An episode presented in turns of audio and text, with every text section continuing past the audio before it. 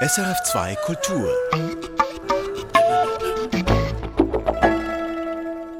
Ein erstklassiger Raum und erstklassige Songs. Im Centre Pompidou in Paris ist der Espace de Projection mit seiner ausgeklügelten Akustik wieder in Betrieb und die Songs des stillen Beatles George Harrison überzeugen bis heute. Das unsere beiden Themen in Künste im Gespräch heute. Zuerst gehen wir nach Paris. Paris hat seinen Spezialsaal für elektronische Musik zurück und er hat nicht nur baulich und akustisch einiges drauf.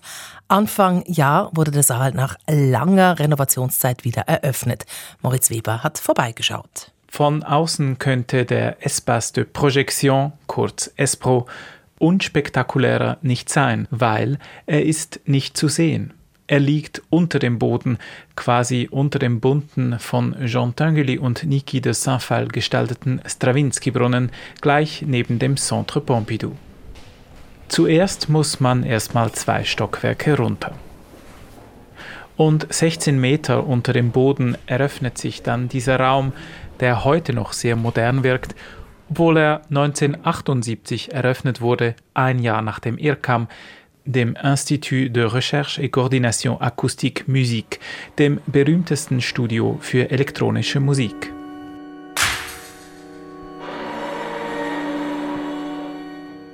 Die Star-Architekten Renzo Piano und Richard Rogers verwirklichten hier die akustischen Ideen des charismatischen Avantgardisten Pierre Boulez. Einen in vielerlei Hinsicht wandelbaren Raum für Klangforschung und Aufführungen. Ein Raum, der dem Klang, der Immersion, der Klangrecherche und der Erschaffung von Neuem gewidmet ist, sagt der künstlerische Direktor des IRCAM, Frank Madlener. C'est un lieu dédié au son, à l'immersion, à la recherche, à la création.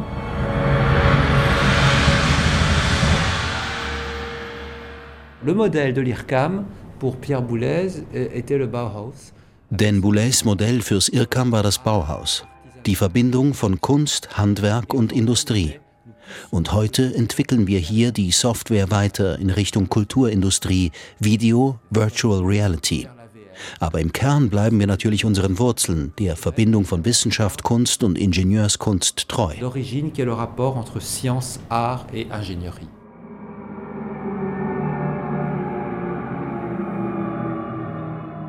Der Saal ist eigentlich nicht besonders groß, eher ein Saal für ein Ensemble als für ein großes Orchester.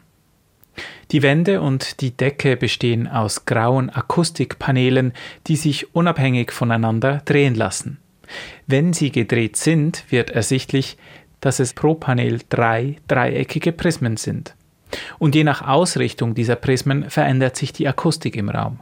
Bald ist es hallig wie in einer gotischen Kathedrale mit vier Sekunden Nachhaltzeit.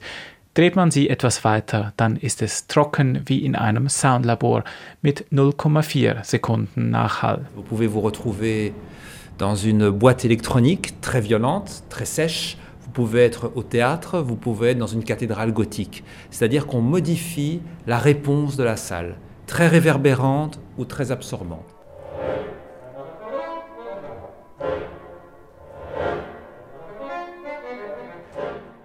Schall reflektierend oder absorbierend, je nach Bedarf. Diese Akustik kann nun bequem per Touchscreen eingestellt und selbst innerhalb eines Werks verändert werden. Und bei der Renovation wurde auch die Technik hinter den beweglichen Prismen erneuert. On a dû enlever 171 panneaux qu'on appelle les périactes, ce sont des panneaux mobiles. Es war viel Arbeit. Die Technik und die Motörchen waren veraltet. Sie stammten aus den 70er Jahren. Alle 171 Paneele mussten also entfernt und in Millimeterarbeit wieder eingepasst werden. Auch die Hydraulik der Decke musste erneuert werden. Ancienne, elle datait de 1977. Et donc ça a pris beaucoup de temps, il fallait trouver les moyens. Denn auch die gesamte Decke lässt sich bewegen. Zu Forschungszwecken sogar von 1,5 Metern Minimalhöhe, also so niedrig, dass man nicht darin stehen kann, bis auf die Maximalhöhe von 10,5 Metern. Und je nach Art der Musikveranstaltung bietet der modulable S-Pro Platz für etwa 500 stehende, 300 sitzende oder 120 liegende BesucherInnen. Die Beschaffung der finanziellen Mittel und die Renovation inklusive der Entfernung von Asbest hat viel Zeit in Anspruch genommen. Acht Jahre. Und fünf Millionen Euro hatte das französische Kulturministerium schließlich dafür gesprochen. Aber nun kann es also aufgefrischt und unter optimalen Bedingungen weitergehen mit Konzerten und mit der Klangforschung, für die das IRCAM berühmt ist und mit der Suche nach der perfekten Immersion, dem Gefühl, vollständig im Klang, eingehüllt und quasi Teil von ihm zu sein.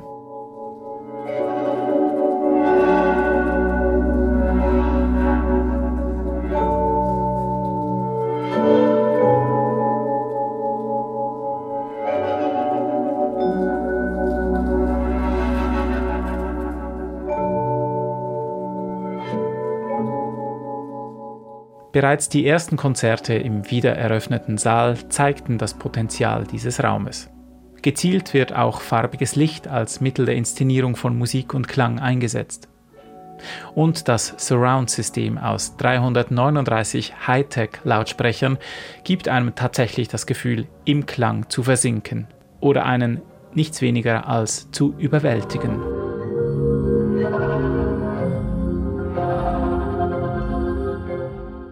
Wie hier im neuesten Werk der türkischen Komponistin Didem Koşkun-Seven für zwei Schlagzeuger und Live-Elektronik.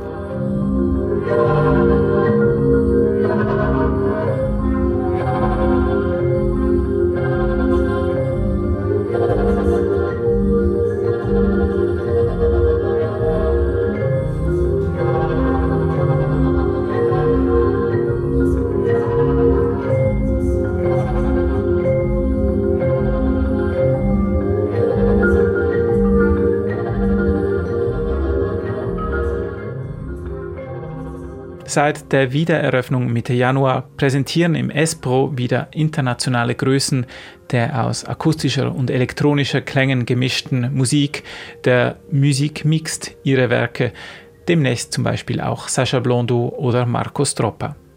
Und Direktor Frank Madlena plant, in Zukunft auch mehr rein elektronische Musik zu programmieren.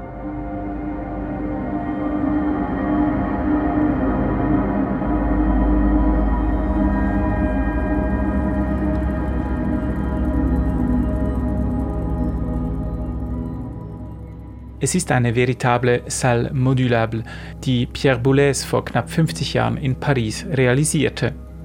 Ein idealer Raum für die Musik mixt und ein modulabler Raum, wie er ihn in anderer Form später auch für Luzern angedacht hatte. Diese etwas anders und mit zusätzlichen Aufgaben als Stadttheater und Saal für Symphoniekonzerte konzipierte Salle Modulable scheiterte allerdings schließlich 2016 im Luzerner Kantonsrat. Im Pariser Espro forscht und produziert man hingegen weiter, insbesondere auch an den Möglichkeiten zur Verarbeitung und Verfremdung von Stimmen. Une des grandes spécialités de l'IRCAM, c'est tout le travail sur la voix, la métamorphose des voix, le sound processing, et évidemment ça intéresse l'opéra.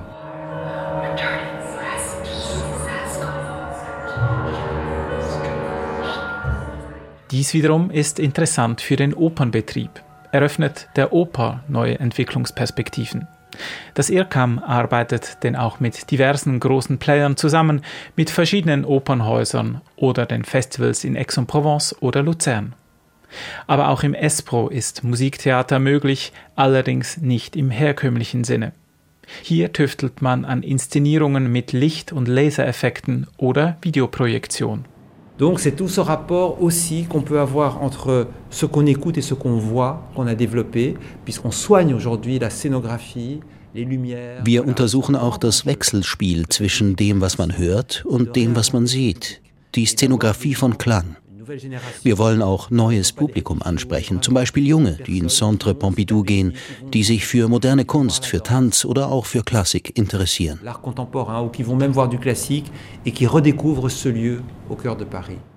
Der Espro, ein wandelbarer und nach wie vor sehr modern und urban wirkender Saal und mit dem Potenzial, auch neues Publikum anzuziehen. Mais dès que vous voulez mélanger de l'image, du multimédia, Wenn man Bild, Multimedia, Elektronik und Immersion vermischen will, dann müssen die Konzerträume anders als die klassischen Säle gedacht und gebaut werden. So kann man versuchen, das Publikum der Zukunft zu überzeugen und zu verführen. Ein Publikum, das mit Smartphones und Technologie aufgewachsen ist und ständig auch im digitalen Raum unterwegs ist. avec de nouveaux lieux.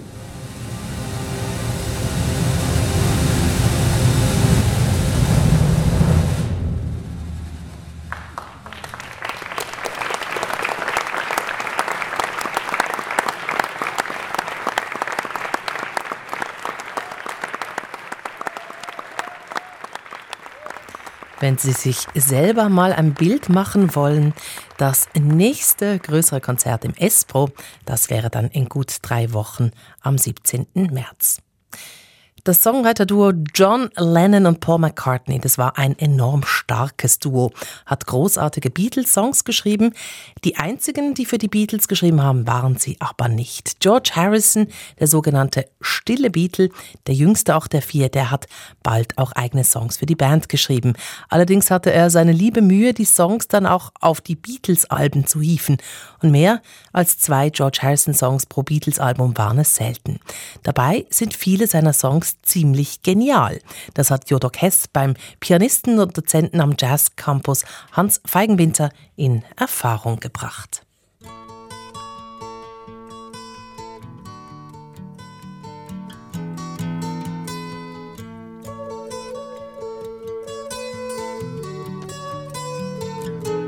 Hans Feigenwinter, jeder kennt Here Comes the Sun. Viele wissen sogar, dass es ein George Harrison-Song ist, also nicht John Lennon, Paul McCartney. Die Frage ist, wie viele weitere Songs kennt man noch so von George Harrison? Nicht mehr so viele, die einem einfach in den Sinn kommen. War ein, ein One-Hit-Wonder sozusagen. Entschieden mehr als das. Ich selber habe mich als Fan eigentlich nie darum gekümmert, wer die Stücke erfunden hat, was auch schon etwas aussagt, dass das nämlich gar nicht unbedingt auffällt. Ja. Mhm. Und wenn man genauer hinschaut, dann merkt man, der hat eine ziemlich geniale Schreibe. Das machen wir hier. Wir haben uns eben diesen etwas kühnen Arbeitstitel gesetzt. Eigentlich sind die besten Beatles-Songs von George Harrison. Auf Here Comes the Sun kommen wir am Schluss noch einmal zurück. Fragt sich vielleicht als erstes, gibt es denn etwas, was ihn ausmacht als Songschreiber, George Harrison? Das ist ja immer schwierig. Also es, natürlich gibt es Elemente, die sich wiederholen. Und dennoch hat auch jeder Songschreiber, hat auch Harrison eine Bandbreite. Aber es gibt zum Beispiel eine schöne Tendenz, die mehr als einmal vorkommt, eine Tonart zu verschleiern. Und das passiert zum Beispiel bei diesem Song hier.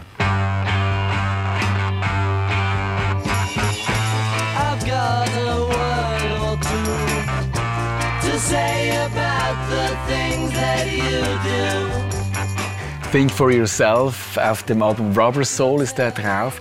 Und Sie haben gesagt vorhin, das sei verschleiert oder es wird harmonisch verschleiert. Ja. Was heißt das jetzt? Okay, das beginnt zwar auf G, aber wo der Gesang einsetzt, äh, sind wir auf diesem A-Moll-Akkord. Jetzt wissen wir nicht, was das ist. Ein Tonschritt oben an G-Dur, genau, ja. A-Moll. Und jetzt, wenn wir das hier als Anfang nehmen, dann haben wir noch keinen Anhaltspunkt. Und jetzt geht das noch weiter weg. Wir müssen jetzt nicht alle Orte benennen. Dann kommt der Akkord dazu. Jetzt sind wir wieder bei G. Aber man kann sagen, dass B-Dur, was Sie vorhin gespielt ja. haben, hinten und vorne nicht zu G-Dur Weit passt, entfernt, oder? Und dennoch nimmt das so sanft diese Kurve. Und das ist sehr schön. Also diese Balance von einer Ambivalenz meinetwegen oder einfach einer unklaren Tonart, der mir dann später aber schon glaubt.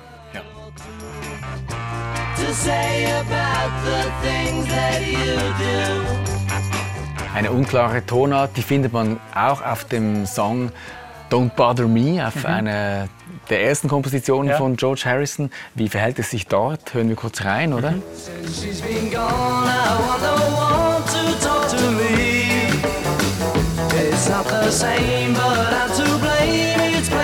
The. So so tönt also Don't Bother Me im Original. Und auch dort ist unklar zu Beginn, wo wir wohnen. Für mein Gefühl schon. Und es ist vielleicht noch verblüffender, weil das gibt keine Alteration.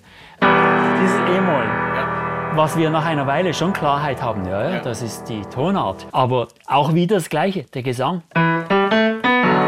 Das ist der erste Akkord. Es könnte zum Beispiel zum Glück ist es nicht so.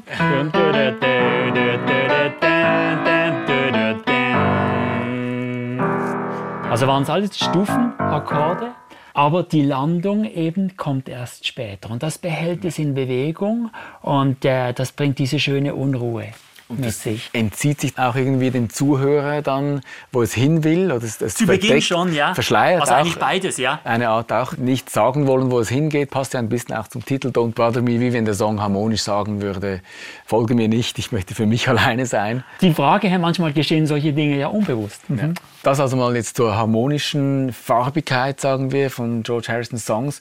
Und dann haben Sie ja auch, als Sie da nachgeforscht haben, was es für George Harrison Auffälligkeiten gibt im Songwriting, auch eine lustige Entdeckung gemacht.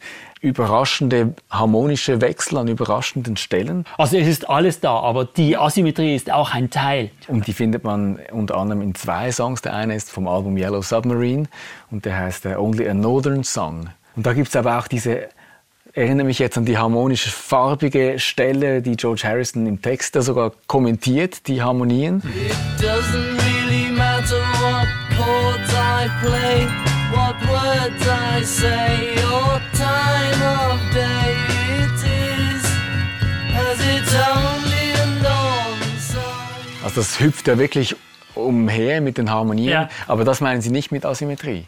Nein, das hat zwar auch eine, aber das Interessante ist, dass ein, ein bestimmter Ablauf in zwei verschiedenen Songs vorkommt, und zwar rein rhythmisch. Wie funktioniert das? Das ist also in der Strophe der Fall, die können wir fast schnell hören.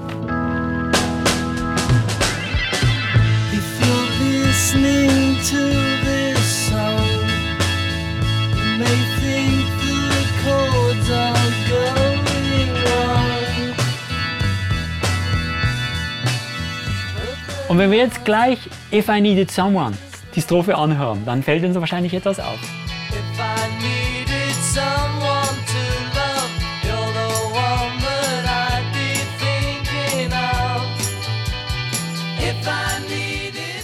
Da passiert irgendwie auch im dritten Takt dieser Wechsel. Ja, oder? Und, und es nimmt eine ganz ähnliche Gliederung. Und wenn wir natürlich fragen, was ist charakteristisch für Künstler, dann sind solche Sachen sind manchmal Fährten. Natürlich macht man nicht immer diesen Ablauf, aber wenigstens zweimal ist der vorgekommen. Das fand ich ziemlich interessant, weil es auch auf eine sehr schöne Art fließt und er zuerst sehr lange auf einem Akkord bleibt, was vielleicht auch noch eine Fährte sein könnte für anderes.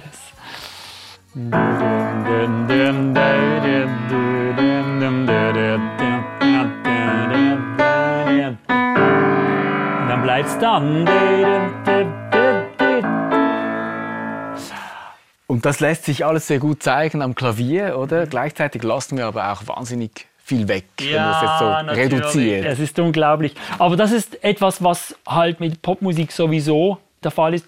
Zum einen gibt es das Arrangement ganz konventionell. Wir sagen, ja, das ist aber ein Chor, der das singt, der ist ein, auf eine bestimmte Weise gesetzt. Äh, das ist sehr abstrakt, wenn wir das am Klavier bestimmte Dinge herausfiltern.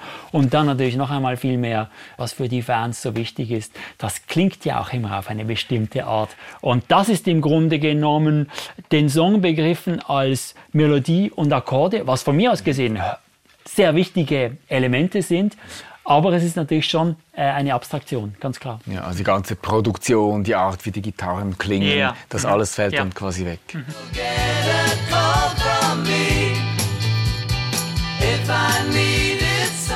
Jetzt haben wir vorhin ja gesagt, was alles wegfällt, wenn man das abstrahiert auf ja. dem Klavier. Etwas, was man eben auch gerne sagt, ist, dass George Harrison die treibende Kraft war eigentlich bei der Entdeckung der fernöstlichen Musik bei den Beatles. Also zuerst spielt George Harrison selbst nur noch eher dilettantisch eine Sitar.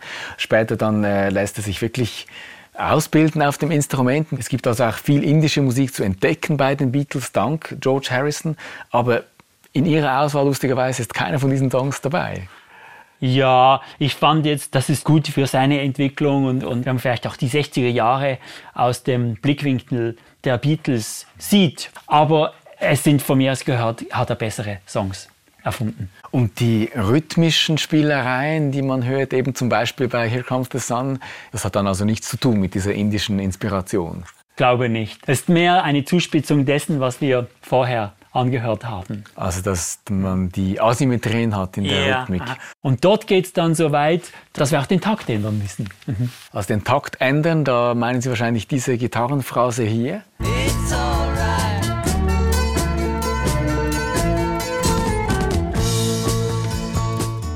Also, das ist wenigstens eine Überlagerung, oder? Ja, lustigerweise noch nicht. Das ist eine Überlagerung. Ja, Aber es ist natürlich diese schöne Dreier das eine Weile beibehalten wird. Und weiter hinten. Genau, und dann, das ist eben auch schön komponiert, weil zuerst ist es nur diese Überlagerung, aber dann später ist es nicht mehr nur das, sondern es ist wie eine Welle, auf der man reitet, wenn man also daherkommt.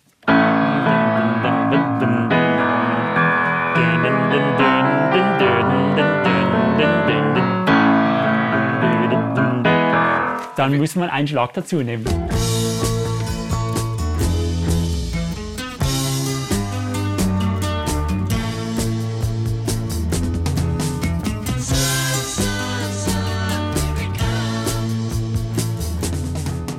Da wirft es mich gerade aus der Bahn. Ja, also wenn, ich genau. da, wenn ich da Darum durchzählen geht's. möchte. Darum geht's.